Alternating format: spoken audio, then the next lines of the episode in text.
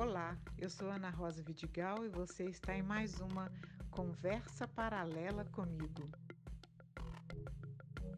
Um bate-papo leve, reflexivo e muito inspirador. Venha, puxa a cadeira e vamos papear. Conversa Paralela Comigo é um evento podcast. Você pode acompanhá-lo ao vivo toda segunda-feira às 18 horas. Para isso, você faça sua inscrição prévia pelo link da bio na página Conversa Paralela Comigo no Instagram e recebe o link de acesso por e-mail duas horas antes do evento. Além da certificação de participação, você tem o privilégio de interagir com o nosso convidado e os participantes pelo chat durante a conversa. Você perdeu algum episódio ou quer ouvir aquele de que gostou mais, acesse a página Conversa Paralela comigo no Instagram e você terá acesso a todos os episódios de nosso podcast, de nosso evento podcast. Toda semana, um episódio novo para você. Olá! Olá, boa noite, sejam todos muito bem-vindos. Este é o episódio 40 do nosso evento podcast, Conversa Paralela comigo. Episódio 40, que trajetória prazerosa e que alegria nesta, nesta ocasião seguir na companhia de nossa valorosa apoiadora AVEC, nosso último episódio da temporada 2 do nosso evento podcast é apoiado pela Associação Efigênia Vidigal de Educação e Cultura. Fundada por um grupo de educadores do Instituto Efigênia Vidigal, a AVEC acredita no poder transformador da educação e na força do voluntariado. No programa de educação tecnológica, atividades são oferecidas a alunos das escolas públicas mineiras.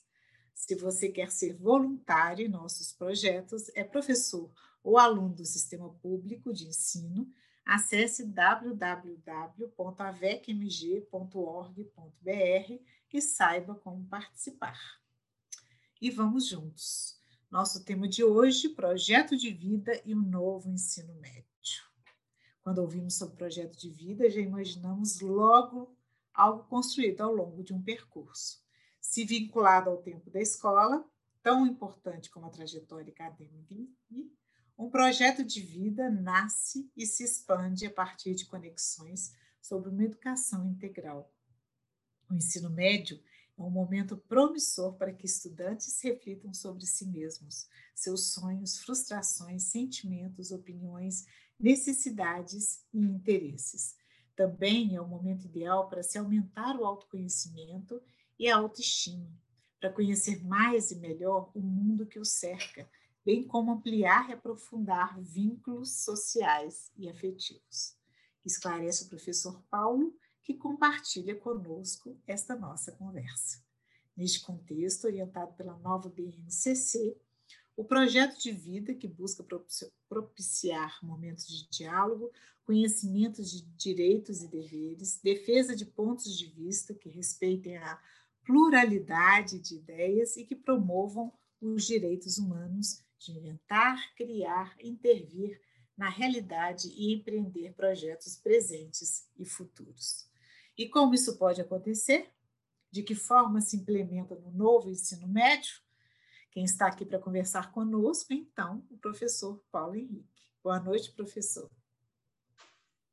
Boa noite, Ana. Boa noite, pessoal. Obrigado pelo carinho, pelo convite.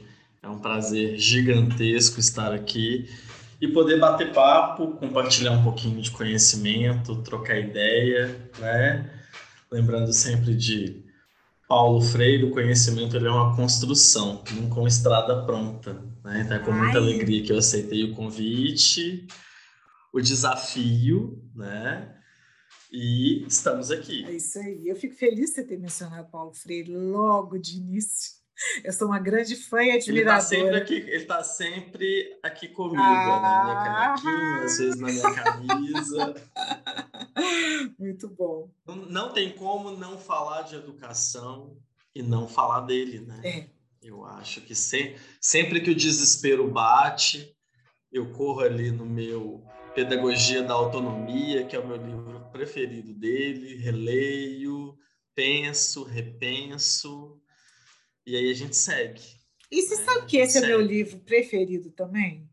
Do Paulo Freire? É esse, Pedagogia da Autonomia. Sério? Achei muito, um livro muito inspirador, né? É um livro simples, próximo. Um alento, né, Ana? Dá, dá ah, uma esperança. É. Quando você lê, você fala: olha, é isso, é aí, isso aí, gente. Vamos, vamos lavar o rosto, juntar os cacos e levantar, porque amanhã é outro dia. Né? E a nossa posição é uma posição de luta, né? Assim como a dele também Sim. foi.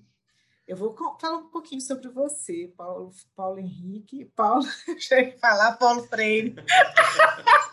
quem me dera, quem me dera. O Paulo de cá é bacharel em Humanidades licenciado em Geografia pela Universidade Federal dos Vales do Jequitinhonha e Mucuri, UFJ,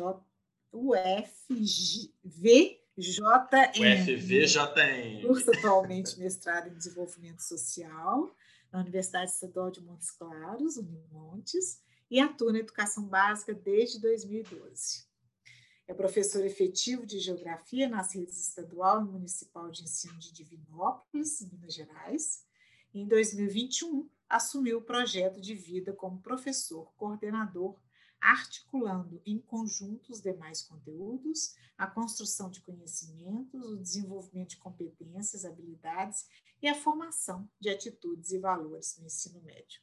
Quero aproveitar a oportunidade e enviar um abraço apertado aos professores de língua portuguesa da rede pública da Superintendência Regional de Divinópolis, com quem tenho tido boas conversas sobre redação, pela parceria com o Centro Universitário UNA, sob a direção de Cíntia Rocha. Boa noite novamente, Paulo. Nossa, gente, depois dessa apresentação, né? Então, sabe o que eu gostaria é de começar pelo trabalho que você desenvolve hoje? Eu quero começar de trás para frente. Começando. É, vamos lá. O que, o que, então, que é isso? Então Coordenador do projeto de vida. Acho, acho genial então, isso. Como, como, como você disse aí, né, eu trabalho com educação básica há quase 10 anos. E hoje eu tenho né, o meu cargo na rede estadual, meu cargo na rede municipal. Na rede estadual eu trabalho numa escola, Escola Estadual Dona Antônia Valadares, que é uma escola que atende apenas ao ensino médio. É a única escola da cidade que tem essa exclusividade e é a maior também, né? Se a gente pensar apenas o contingente aí de alunos nessa etapa, né, nos anos finais aí da educação básica.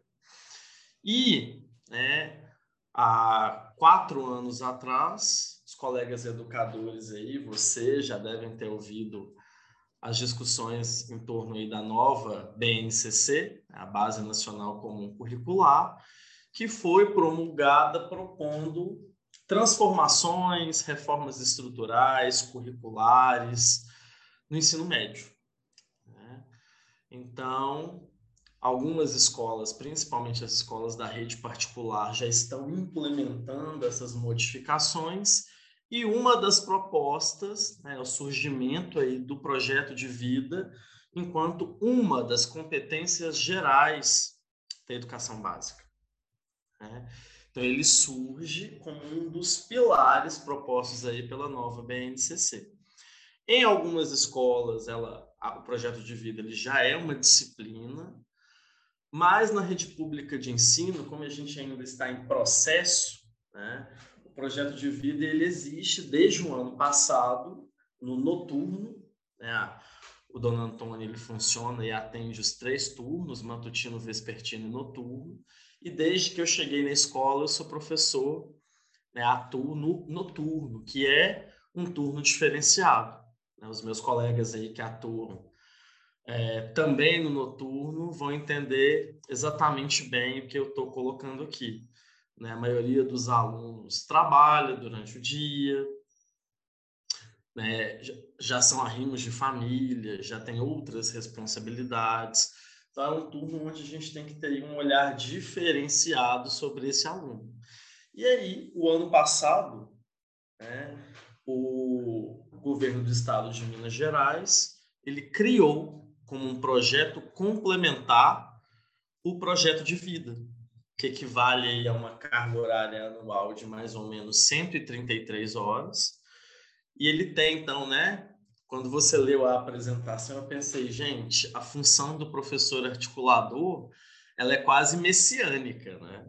É uma responsabilidade muito grande você estar em diálogo contínuo com todas as áreas do conhecimento, todas as disciplinas e né, nessa nesse desafio da transversalidade propor ambientes de reflexão, ambientes de debate, troca de conhecimento acerca principalmente Ana hoje dos anseios né, que afligem aí os nossos alunos do ensino médio. Então, a, a, o projeto de vida ele surge nessa proposta da nova BNCC de tentar discutir também dentro do ambiente escolar quais são as minhas perspectivas, né? O que, que é futuro? Será que a única possibilidade que eu tenho lá no final do terceiro ano é ingressar numa universidade? Mas espera aí, eu já trabalho, já estou dentro do mundo do trabalho, já tenho, né, o, o, possibilidade de crescer dentro de uma empresa.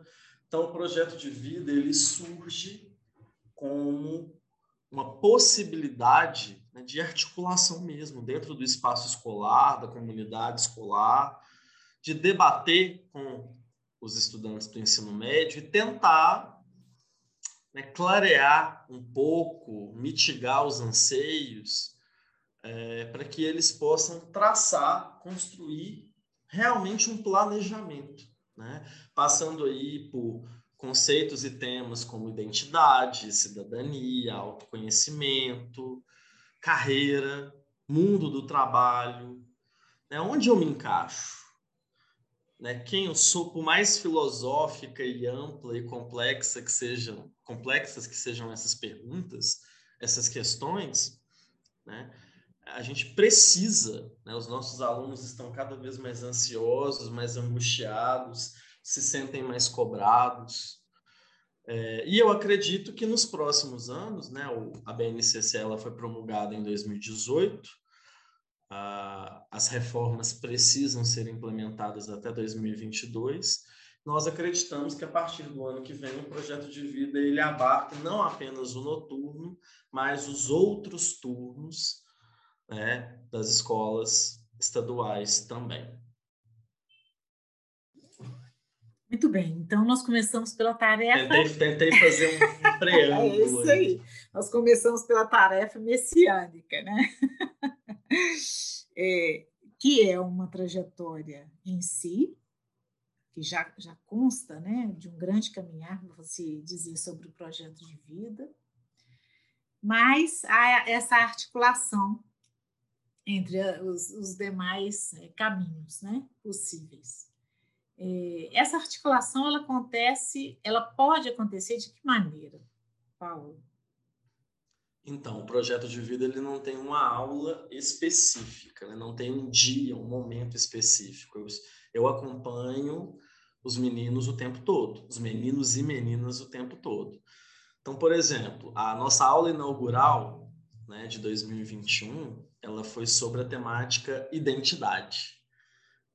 E aí, o que, que eu fiz? Catei a professora, uma das professoras de arte, uma das professoras de língua portuguesa, um amigo que é, super, é, inspetor de ensino e psicólogo, e falei: vamos lá, vamos discutir identidade na literatura, na arte, discutir um pouquinho como que a psicologia, né, alguns caminhos aí, porque a adolescência, né, inclusive é um dos conceitos que é discutido quando a BNCC fala aí de formação integral e integrada, quem já teve acesso ao documento, já teve, já deu uma estudada, eles trabalham muito em cima do conceito de juventude, né? Juventude e juventudes, entendendo que o jovem brasileiro, o estudante de ensino médio, ele é complexo, multifacetado. A gente está falando de diferentes realidades,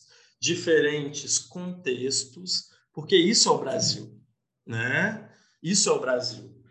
Então, partindo aí lá do nosso documento norteador, a gente precisa sanar um pouco, né? tentar pelo menos mostrar possibilidades para esse adolescente e para essa adolescente angustiados. E o tema identidade, ele é muito bacana, ele é muito interessante. A gente fala sem falar. Sim. Então, quando a professora de literatura trabalha poesia, né? A gente trouxe Florbela Espanca, Carlos Drummond de Andrade, Adélia Prado, minha conterrânea divinopolitana, hum. né? A professora de arte trouxe um artista de Belo Horizonte que você já deve ter ouvido falar ou conhecer, o Paulo Nazaré, que é um, um, artista, inclusive, premiado internacionalmente, que é um cara que coloca na prática artística dele, na vivência, o debate de identidade. Né? Então, assim, isso é muito bacana, mostrar para os meninos. É, a gente herdou né, da escola filosófica positivista essa herança do, dos saberes nas caixinhas, e a gente vai levar um bom tempo para poder quebrar essas barreiras, essas paredes e mostrar que na verdade o conhecimento ele está muito mais interligado, conectado do que delimitado. Né? Então, claro que nós temos formações específicas, né? Eu sou professor de geografia, nunca vou deixar de ser, mas nada impede que eu faça debates com todas as áreas do conhecimento. Então a gente começou pela discussão da identidade. Os meninos têm algumas atividades que eles vão fazendo é, na proposta da construção de um portfólio. Né? Passamos pela discussão de juventude, o que é ser jovem, como eu me encaro enquanto jovem. E por mais assim que a princípio você olha e fala, gente, mas é tudo tão a princípio primitivo, simples, os meninos tiveram uma dificuldade. Né? Aluno me procurou e falou: gente, mas isso não é a escola, isso é psicologia. Eu parar e pensar quem sou eu, listar cinco potencialidades, vou dar conta de responder isso, não, professor? Falei, vai. Você vai ter tempo, olhar para dentro de si é complexo, é um desafio, né? O desafio do autoconhecimento e mostrar para eles que a gente não vai ter essa resposta pronta é um trajeto, é um caminhar, sim, sim. é uma construção, né? Vou, vou, vou chamar lá o Guimarães Rosa, né? Viver um eterno rasgar-se e remendar-se. Uhum. Olha a literatura mais uma vez falando de identidade. Né? Então, entendendo que a nova BNCC ela surge né, na tentativa de responder a esses anseios de uma nova juventude, propor um novo ensino médio, né? Aumenta-se a carga horária, nós não estamos mais falando de disciplinas assim, de áreas do conhecimento. Sim. Estamos falando aí de, de, de percursos né? formativos. Então, quebrar um pouco essa, essa solidez, né? talvez seja a palavra que melhor caiba aqui, e trabalhemos agora com uma fluidez, hum, uma dinamicidade, ótimo. uma organicidade. Sim, organicidade também é uma palavra muito boa. Ótimo, Sim. isso aí.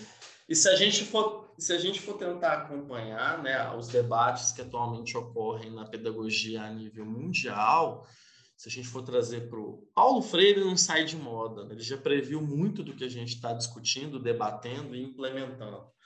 Se pegarmos Edgar Morin, né, Manuel Castells e, e Boaventura de Souza Santos, que são caras aí que, que discutem temas totalmente conectados à educação, ao ensinar, a maneira como a gente hoje deve enxergar e trabalhar com conhecimento, pensando aí nos jovens né, do século 21, nativos digitais, né? É, a gente precisa. Né? O, o, esse é um começo. O debate ele é extenso, ele é longo, ele é complexo, mas esse é um começo. Muito bom. É, eu tenho pensado aqui, quando você fala de alguns autores que trabalham a ideia da, é, da comunicação, e a gente pensar, quando você também traz a, a, perspectiva do perfil da juventude, ou juventudes no plural, né, essa pluralidade, é, é, é, na verdade, a pluralidade sempre existiu, né, Paulo? A gente agora é que está dando nome para isso, né? E quando a gente dá Sim. nome, nomeia, né, denomina, as realidades ficam mais evidentes, né? Eu acho, eu acho incrível esse poder da palavra. É, Com certeza. Então, os traços né, de, de referenciação de um novo documento, de uma nova perspectiva, eles não são apenas é, registros, são também possibilidades de criação de novas realidades. A palavra é viva, né, Ana? No papel, ela está lá. Está lá concreta, presa. Quem dá vida à palavra e a transforma, né? Em implementação, em construções, somos nós, professores, educadores, todos envolvidos aí nesse processo, né? E através da prática, prática diária, cotidiana, né? Então, assim, eu brinco que eu fico por entender, né? Se não é uma crítica, é só um comentário, mas como a minha disciplina, né, a geografia, ela é uma ciência completamente dinâmica, né, assim, é, ela é uma ciência que a cada dia, a cada semana, a cada mês, tomadas de decisão, se a gente para para pensar no panorama político, Sim. econômico, sociológico, antropológico, filosófico, né? Tem gente que está ali preso àquela ideia, infelizmente, tecnicista, estanque, né? Nós estamos lidando com com jovens né? não vou nem usar a palavra é, só estudantes, mas jovens, é, extremamente conectados à informação. Uhum. Hoje, nós, professores, somos muito mais provocadores, articuladores. Sim, mediadores, né? qualquer pauta. Mediadores. mediadores, exatamente. E o nosso papel hoje, penso eu que mesmo nas áreas das exatas, né, áreas mais duras, como, como o pessoal coloca, Sim. né? Uhum. É, vou te dar um outro exemplo. Se a gente para para pensar na matemática, vários alunos colocam, né? Mas espera aí, eu sei resolver uma equação de segundo grau, mas eu não sei como declarar imposto de renda. Eu não sei é, os princípios básicos de economia doméstica, de educação financeira. Sim. Na verdade, ele sabe é que o conhecimento está tão fragmentado na cabeça dele que o que falta é justamente alinhavar. Né? Ele sabe calcular, fazer uma regra de três, porcentagem, eles, né? ele, mas ele não sabe que ele sabe. Sim. assim como ele leu Carlos Drummond de Andrade e talvez não reconheça na obra e nos poemas né, os conceitos pelos quais o Drummond passa. Sim. Mesma coisa geografia. Né? Eu falo, gente, eu ficava me perguntando quando eu era criança, quando eu ligava a TV, para que que nos jornais da manhã eles sempre trazem a cotação do dólar? Por que que eles dizem, né, se a, a Bovespa, a Nasdaq, a Dow Jones fecharam no positivo ou no negativo? Em que que aquilo ali influencia a minha vida? Falar de bolsa de valores liberalismo, capitalismo, é a nossa realidade, né? Então, ou quando a gente vai trazer conceitos conectados aí à, à política, né? Olha, você pode até ter preguiça, você... política não é partido, política é entender conceitos como cidadania, né? Entender conceitos como democracia, autoritarismo, totalitarismo, né? Educar é um ato político. É isso aí. Eu sempre, eu sempre falo isso com os meus colegas, e isso não quer dizer que você tenha que chegar na sala e falar de candidatos de partidos. Sim. Né? Se você já discute né, é, é, essas questões conectadas ao que a a própria BNCC traz e chama de formação integral e integrada, Sim.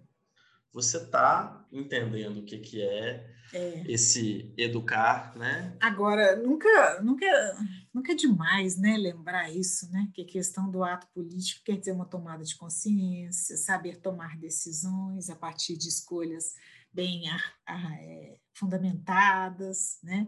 a articulação entre o público e o privado, coletivo individual. Essa ideia do coletivo é algo assim é, muito interessante, né? É, é a ideia da esfera pública, né? E o que, que é o político dentro da esfera pública.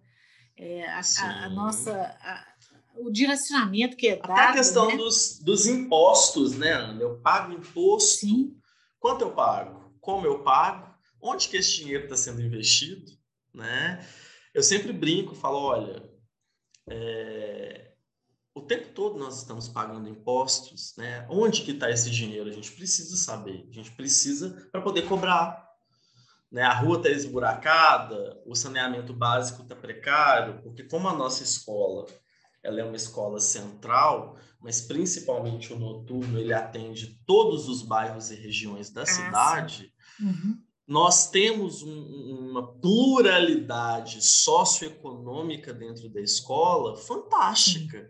E ter esses debates, né, ter essa discussão num ambiente tão heterogêneo é fantástico. É, é, é a fantástico. Tal, é a tal arena da qual falou Thompson, né? Você deve estar também olhando isso no seu mestrado. Né? Que oportunidade boa né? de fazer o mestrado.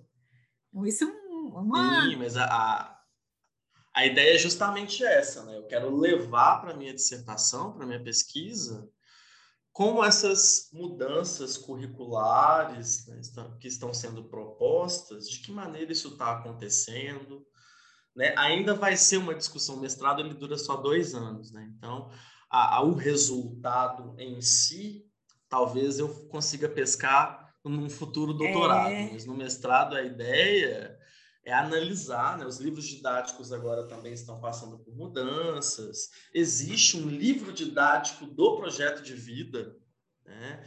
Que a, já chegou até a gente para uma análise, possivelmente chegará aí nas escolas a partir do próximo ano. Agora no ensino médio não existem mais livros didáticos por disciplina, né? A partir do ano que vem serão áreas do conhecimento. Então, linguagens, matemática, ciências naturais, ciências humanas e sociais aplicadas. Então, esse diálogo, ele não vai acontecer só comigo enquanto professor articulador do projeto de vida. A gente vai ter que debater entre as áreas de conhecimento dentro ali da unidade escolar e entre as áreas também. Né? E isso é fantástico. É, fantástico. É um movimento muito importante. Ô Paulo, eu queria voltar numa coisa muito simples, e assim, vou dizer, lá na educação infantil, você acredita? Olha como é que eu estou fazendo as coisas voltando. Comecei do fim estamos, da tarefa messiânica. Estamos É, isso aí. É. Ah, quer voltar depois à questão do processo interacional de referência, que é a questão do digital, né? Hoje nas, nas juventudes. Sim. Mas voltando um pouquinho antes ainda lá na educação infantil, quando hum. existe a ideia do mapa do eu. Olha só que coisa interessante, que eu fiquei pensando aqui, né? A gente tem, como, como nós falamos, o, o, o plano num, num, né, num documento. Como trazer esse documento nessa perspectiva de um projeto de vida, né? Que são duas palavras-chave bem densas, né? A questão do projeto e ser um projeto de vida. Né? É, vem aí muita ideia do propósito, né? Do, do Até porque vida, aqui a gente está falando de um conceito filosófico, Sim. né? A gente poderia ficar aqui numa conversa horas só discutindo vida, vida. o conceito pois de é. vida. Então né? você imagina projeto de vida para juventude né? O, a importância que isso tem, que você está ressaltando desde o início. Mas então, voltando lá nas origens, você tem a escrita do nome, que é o primeiro texto que você escreve na vida. Então, você está se delimitando no mundo. e você tem a cartografia do eu. Quando eu tra... Na verdade, você está tentando, né? Vamos colocar o tentando aí. Buscando, né? A cartografia do eu, isso me chamava muita atenção quando eu trabalhei é, com o ensino fundamental. É, essa ideia, né? Então, estou dizendo lá do, do contorno que é feito da criança quando ela deita numa folha de papel é, craft e a gente faz aquele contorno, o mapa do eu, a cartografia do eu. E tão interessante que isso é algo que vai permear de diferentes formas, obviamente, de diferentes é, densidades, essa cartografia da qual especificamente você é professor. Então, nós estamos falando agora aqui de geografia especificamente, da sua área. A gente está dizendo de hum. territorialidades, né?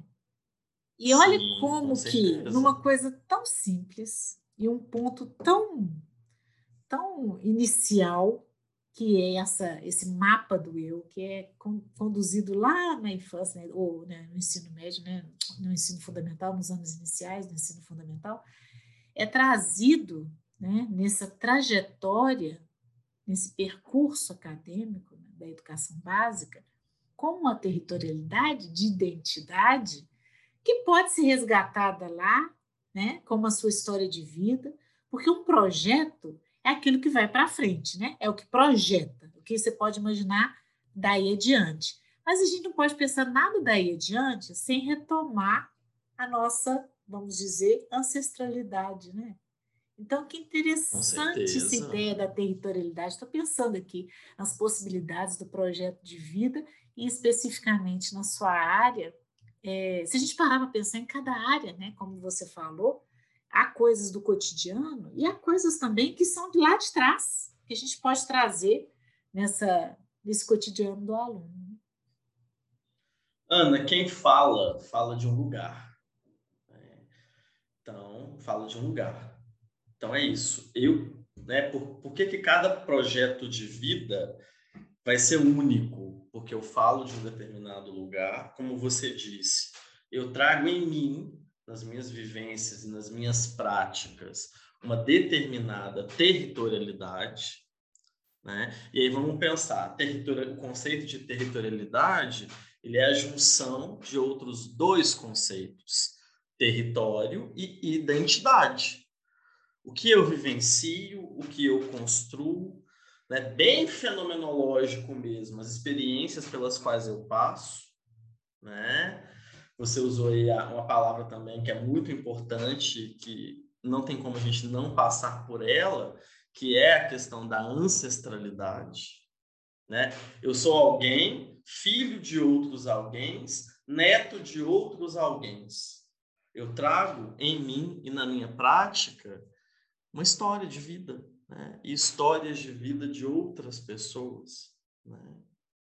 Então, até quando a gente tangencia essa discussão da perspectiva. Né? Vários colegas educadores aqui já devem ter ouvido. Né? Os meninos de hoje não querem nada. Os adolescentes de hoje só querem celular, Netflix. Opa! Peraí. Será? É, será? Dez anos atrás, o estudante de ensino médio era um. Hoje, ele é outro completamente diferente. Né? Ele traz outras urgências, outros anseios, né? que, e são desafios. Né? Vou voltar lá no começo. Né? A prática educativa ela é um desafio diário, cotidiano. Né? O construir é, educacional ele é orgânico, complexo, dinâmico, é, o Paulo Henrique, eu vou fazer uma breve interrupção aqui para a gente é, trazer duas contribuições aqui no chat. A VEC presente, que é a nossa apoiadora, e tem uma pessoa que mandou um grande abraço, querido Paulo Henrique, mas não sei quem é. Então, se puder deixar aqui depois esclarecendo o nome de quem está mandando um abraço. É... Um abraço para essa pessoa e para todos que estão aí nos assistindo. Ah, então, Terezinha Pereira de Castro, da Escola Estadual Laura Epifânio, está aqui conosco. Epifânio. E o Flávio, e o Flávio Júnior Pereira, professor de matemática da Escola Estadual Pedro Luiz, em Tapecerica, Minas Gerais, também trabalha com projeto de vida nas turmas do segundo e terceiro anos do turno da noite. Que coisa boa! Bem-vindo, bem-vindos demais, Flávio. todos vocês. É, fiquem à vontade, viu, para colocar aqui no chat alguma observação. Vamos trocar ideia. Relato. é, isso aí, isso mesmo. É. Questões que vocês acham que sejam é, interessantes, pertinentes para a gente colocar aqui na nossa roda de conversa, tá bom? Então, é, voltando àquela questão do Manuel Castells, que eu, eu acho interessante a gente pensar sobre a, a ideia da comunicação. É, a comunicação vai per, perpassar todas essas áreas também, né? Porque, afinal de contas, a gente vai se formar pela comunicação e a gente vai se constituir como sujeito na comunicação com o outro, na identificação do outro como diferente de mim. Né? E isso vai se dar na comunicação. Nós falamos alguns episódios sobre comunicação não violenta. Existe este lugar nas discussões de projeto de vida? Com certeza, com certeza. Né? Se a gente está falando de uma proposta que busca tentar aí, mitigar os anseios das nossas juventudes, justamente construindo esses lugares de debate, vamos lembrar que num debate a gente fala, mas a gente também ouve. Né? E a gente precisa né, assim, ouvir muito os nossos alunos né, de ensino médio, porque os anseios são muitos. Então, é, afiar, né? É, não sei se a palavra seria afiar, mas aprender a prestar mais atenção e buscar. É, acaba que essa questão do projeto de vida, como a gente colocou lá no começo, ela acaba tangenciando essas questões psicológicas, fenomenológicas, né? A gente acaba aí é, passando por essas questões do autoconhecimento.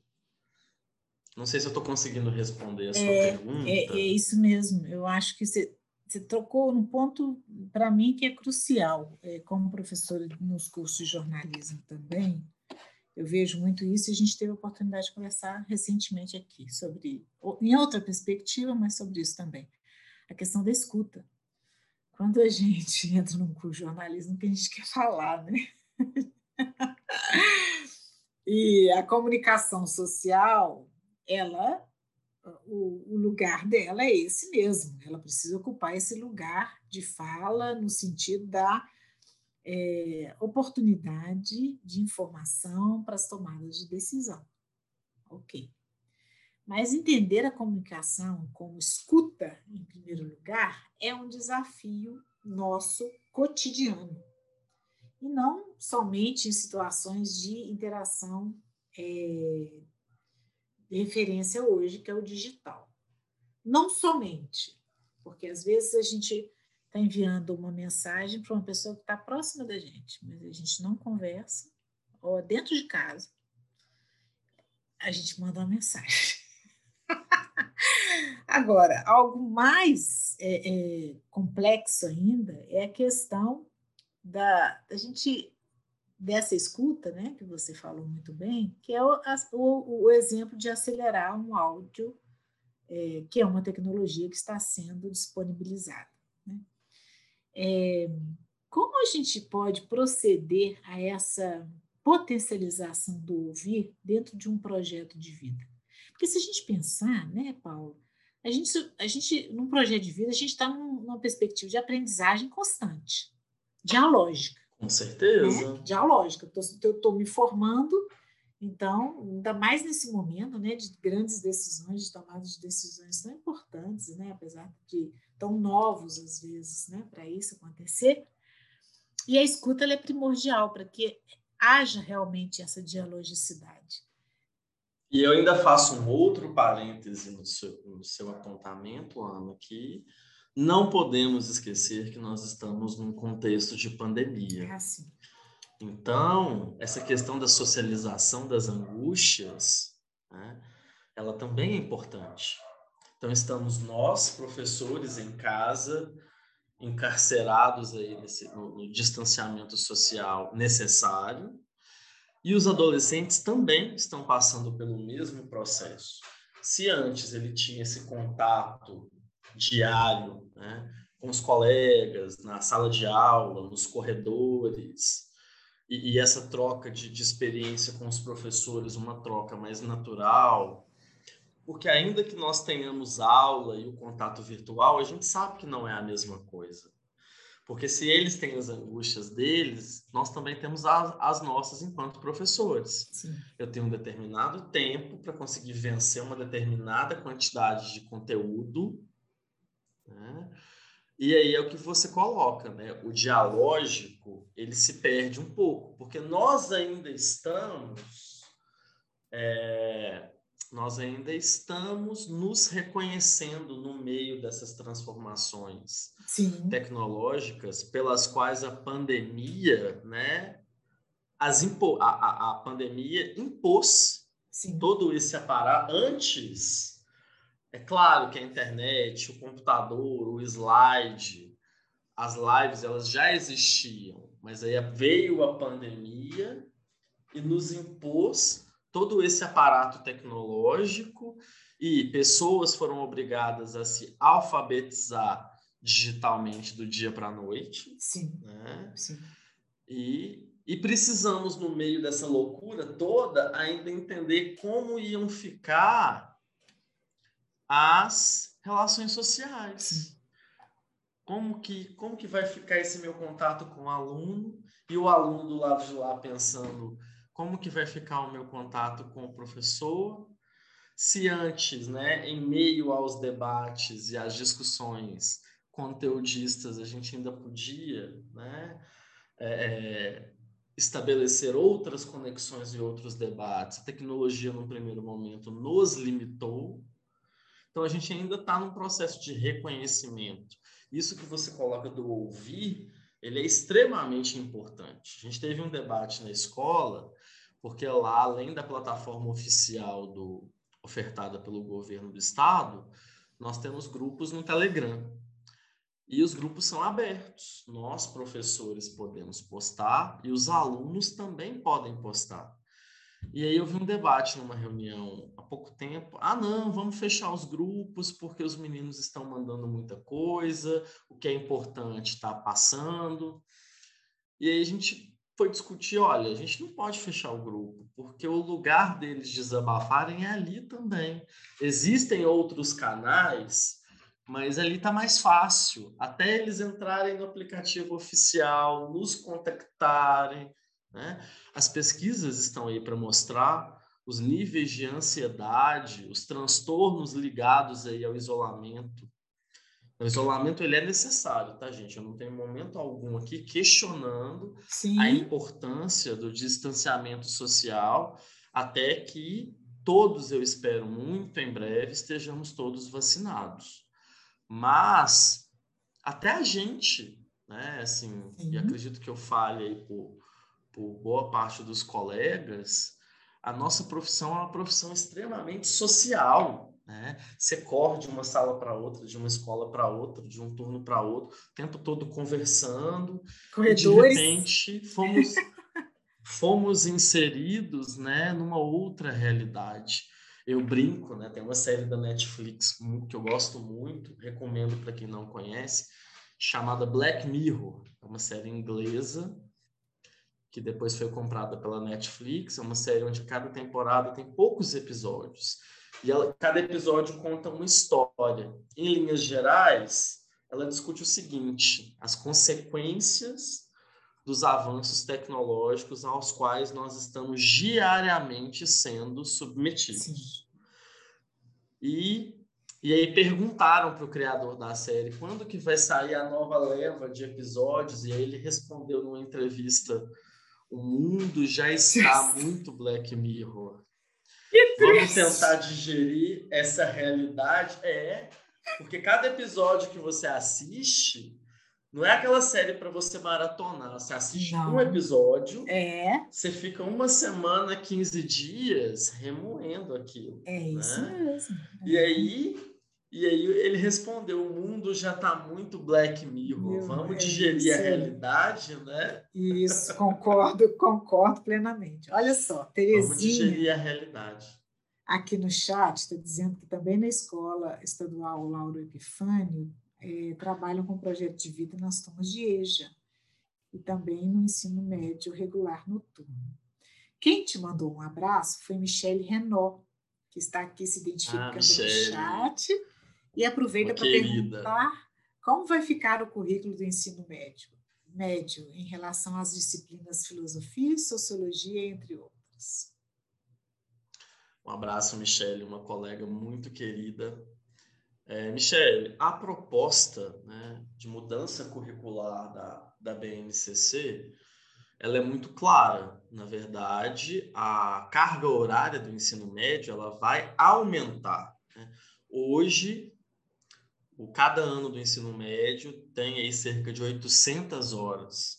A proposta é que a partir do ano que vem passe para mil horas. Então, o aluno vai ter um aumento de carga horária de 200 horas como que vai funcionar? Porque a partir de agora, primeiro nós não estamos mais falando de disciplinas, nós estamos falando de áreas do conhecimento e de percursos formativos. Então, a princípio, nenhuma disciplina some, nenhuma, né? A gente só vai ampliar o diálogo entre as disciplinas. E ainda não veio uma normativa ah, mais clara, né? pensando aí no governo do estado de Minas, como isso vai funcionar nas nossas escolas públicas, mas eu acredito que isso vai, vai variar de escola para escola, porque cada escola atende um público e cada público tem um perfil, mas que as disciplinas de sociologia e filosofia vão continuar existindo, inclusive aí através dos percursos formativos, podendo ampliar né, a maneira como isso vai ser feito né, na prática, a gente ainda não sabe, mas nenhuma disciplina deixa de existir, existir ou deixa de ser contemplada. Né? E no meio aí, né, no diálogo entre as áreas dos conhecimentos, as áreas de conhecimento e os percursos formativos, está o projeto de vida, abarcando todos os debates propostos. Muito bem. Paulo, estamos chegando ao final do nosso. Da nossa mas já. mas já, não é? Agora que estava ficando bom. então, nós podemos marcar para temporada, segundo semestre, a terceira temporada do podcast. Quem sabe? a gente volta a retomar. Prazer, se você é? me convidar. Ah, tá bom. Então, Paulo, você teria alguma observação mais é, final em relação à, à ideia do, do, projeto de vida que você gostaria de dizer que não deixaria de passar dessa vez para o próximo semestre? Ou você já encerraria sua fala? Como que é? Você prefere? Eu acho, né? É este ano eu estou como professor articulador, mas isso é muito interessante porque qualquer professor de qualquer área do conhecimento pode assumir essa função. E o desafio ele é muito grande, como eu disse lá no começo, né, uma proposta quase que messiânica, mas é um desafio muito bacana. Eu sou uma pessoa que gosta de ser desafiado. Né? Eu acho que o desafio ele faz com que a gente cresça, ele faz com que a gente progrida, quebre determinadas categorias é, cristalizadas que vão ficando ali ultrapassadas e que a gente construa novos conceitos, debates, conexões e se vocês nas escolas em que trabalham tiverem a oportunidade, ainda que não como professor articulador, mas de trocar uma ideia, né? Mesmo que vocês não deem aula para o noturno, já existe muito material disponível, livros didáticos. Acho que vale muito a pena que vocês se inteirem do que já está acontecendo e acredito eu que a partir do ano que vem vá ampliar e abarcar né, todos os turnos e todas as escolas que atendam o ensino médio. Eu gosto, né? Eu trabalho também nos anos finais do fundamental, mas eu tenho um carinho muito especial pelo ensino médio e um carinho ainda maior pelo noturno, porque eu acho, né, tentar muito mais do que ensinar geografia, muito mais do que só a questão conteudista pelas quais nós passamos e, e levamos a sério, mas trabalhar com jovem é muito bom, é muito gostoso. Né? Talvez eles aprendam geografia, mas eu aprendo muito mais que eles. Né? Eu aprendo muito mais que eles. Escola né? é muito mais do que cultura livresca. Nós que estamos aí no chão da sala de aula, independente do nível, Sim. ou se é a rede privada, ou se é a rede pública, acho que todos os colegas aí concordam comigo, você, Ana, né, concorda Sim. comigo, e momentos de grande transformação, né, momentos de crise, eles no primeiro momento nos assustam, mas eles também devem permitir que a gente cresça. Uhum que a gente se rasgue, mas também se remende, uhum. né? É, é um momento muito angustiante, é um momento muito angustiante para todos nós, essa questão pandêmica, mas vamos tentar buscar acender aí a, a, a nossa luz, fazer o nosso trabalho de formiguinha, né? Nosso papel ele é um papel tão importante. Sim. Eu falo com tanto orgulho que eu sou professor. Eu também. Né? Eu falo com é tão bom, né? Dividir isso com você. Isso é ótimo. Faço, faço feliz. Né? E muito obrigado pelo, pelo convite. Foi uma honra estar aqui com você, com os colegas que estão aí interagindo e nos prestigiando. Estou com muita saudade de uma sala de aula concreta, é. real. Né? Isso mesmo. Muita saudade do dia a dia. Né? Espero que logo, logo nós possamos estar tanto aqui no virtual quanto isso, no real. Isso aí, muito bem. É o que nos possibilita, né? Você você está falando de onde mesmo? Divinópolis. Divinópolis. Então, você está em Divinópolis, é, é, a cidade de Divinópolis, né? Sim. Então, e aqui em Belo Horizonte, Sim. pronto, tá vendo? Já é possível fazer isso. Então, é, a gente tem que continuar assim também, né? É, aumentando a nossa, o nosso horizonte. Então, aqui Eliane te dá os parabéns, sabe as palavras, muito competente, muito bom te ouvir, Paulo. E Obrigado, Vinícius Faria, parabéns, muito bom. A Michele, obrigado, Paulo, você é um sucesso. O Flávio Júnior Pereira, conteúdos muito bem abordados. Realmente é gratificante articular todas as disciplinas para um só fim, destacando a importância da interdisciplinaridade. Tenho trabalhado desde o começo do ano como articulador e tem sido gratificante. Parabéns pela palestra. Também amo trabalhar no gente. noturno. Noturno é a menina dos meus olhos, é a Terezinha. Edilaine agradecendo, Carmelita da Veca te dando os parabéns, professor Paulo, e Nelly também, parabéns, muitos esclarecimentos. Obrigado pelo carinho, pessoal. É, obrigada mesmo. Quem quiser um certificado de participação, pode preencher aqui no chat, no formulário, por gentileza, essa solicitação. E eu gostaria de finalizar com. Olha só, nós temos pouquinho tempo, né, Paulo? Mas eu gostaria de finalizar com essa pergunta para você. Nessa temporada que se encerra hoje, da nossa conversa paralela comigo, nós convidamos você, Paula, a refletir e se inspirar para uma perspectiva futura do nosso caminhar. Lições para 2021. O que a pandemia ensinou ou tem ensinado a você particularmente, Paulo? Que lição você traz para 2021? O nosso papel enquanto professores, enquanto educadores, ele é mais do que essencial para a sociedade.